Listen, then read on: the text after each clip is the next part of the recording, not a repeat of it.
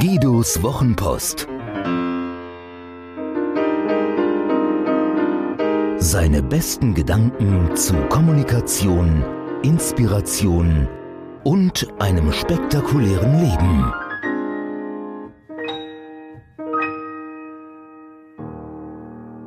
Erst die Wiederholung macht die Fans.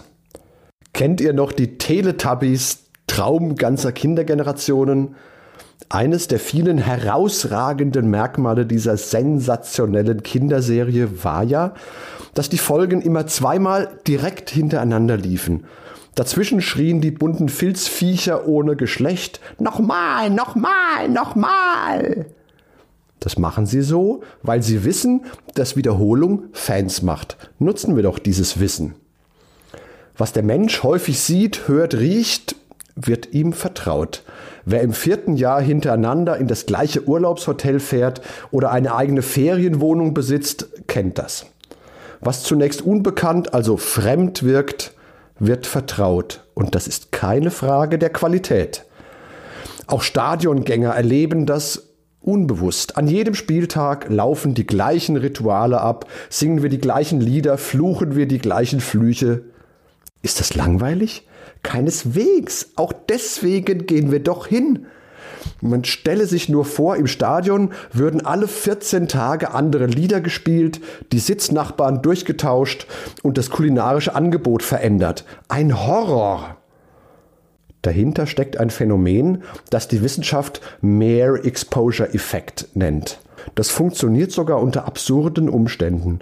Als Probanden während des Versuchszeitraums häufig türkisch klingende Namen in Zeitungsanzeigen zu sehen bekamen, wurden ihnen diese vertrauter, ihre Bewertung wurde immer positiver. Es ist also keine gute Idee, permanent die Pferde zu wechseln und in unterschiedliche Richtungen mit unterschiedlichen Botschaften zu galoppieren. Denn dann stellt sich keine Vertrautheit ein. Nicht bei uns, nicht bei Netzwerkpartnern, nicht bei Lieferanten, nicht bei Kunden, nicht bei Mitarbeitern und bei allen anderen auch nicht. Doch Vorsicht! Die Schlussfolgerung, immer das Gleiche unverändert nur wiederholen zu müssen, um die eigene Fankurve voll zu bekommen, funktioniert auch nicht. Tatsächlich führt diese Denke in eine gefährliche Sackgasse und wer dazu rät, gefährdet den Erfolg seiner Kunden.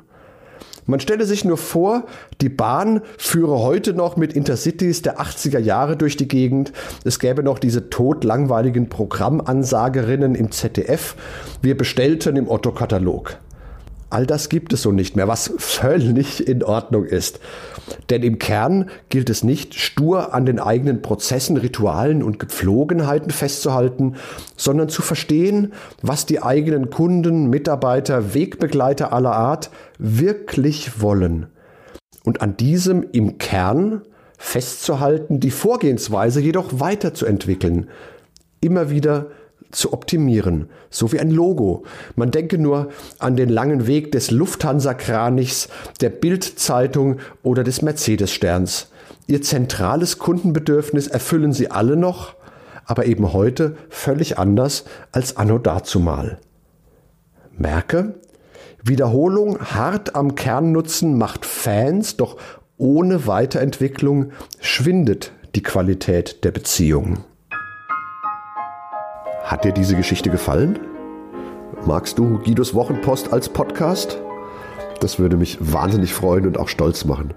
Und wenn das so ist, dann würde ich mich noch mehr freuen und es würde mich noch stolzer machen, wenn du mir eine Bewertung gäbest. Gerne fünf Sterne, wenn du es für angemessen hältst. Gerne eine Rezension, ein paar Zeilen dazu, was dir besonders gut gefallen hat und was es vielleicht für dich bedeutet hat. Das Schöne ist, mit guten Rezensionen steigt die Reichweite und dann kommen noch mehr Menschen in den Genuss von Guidos Wochenpost als Podcast. Das wäre doch toll, oder?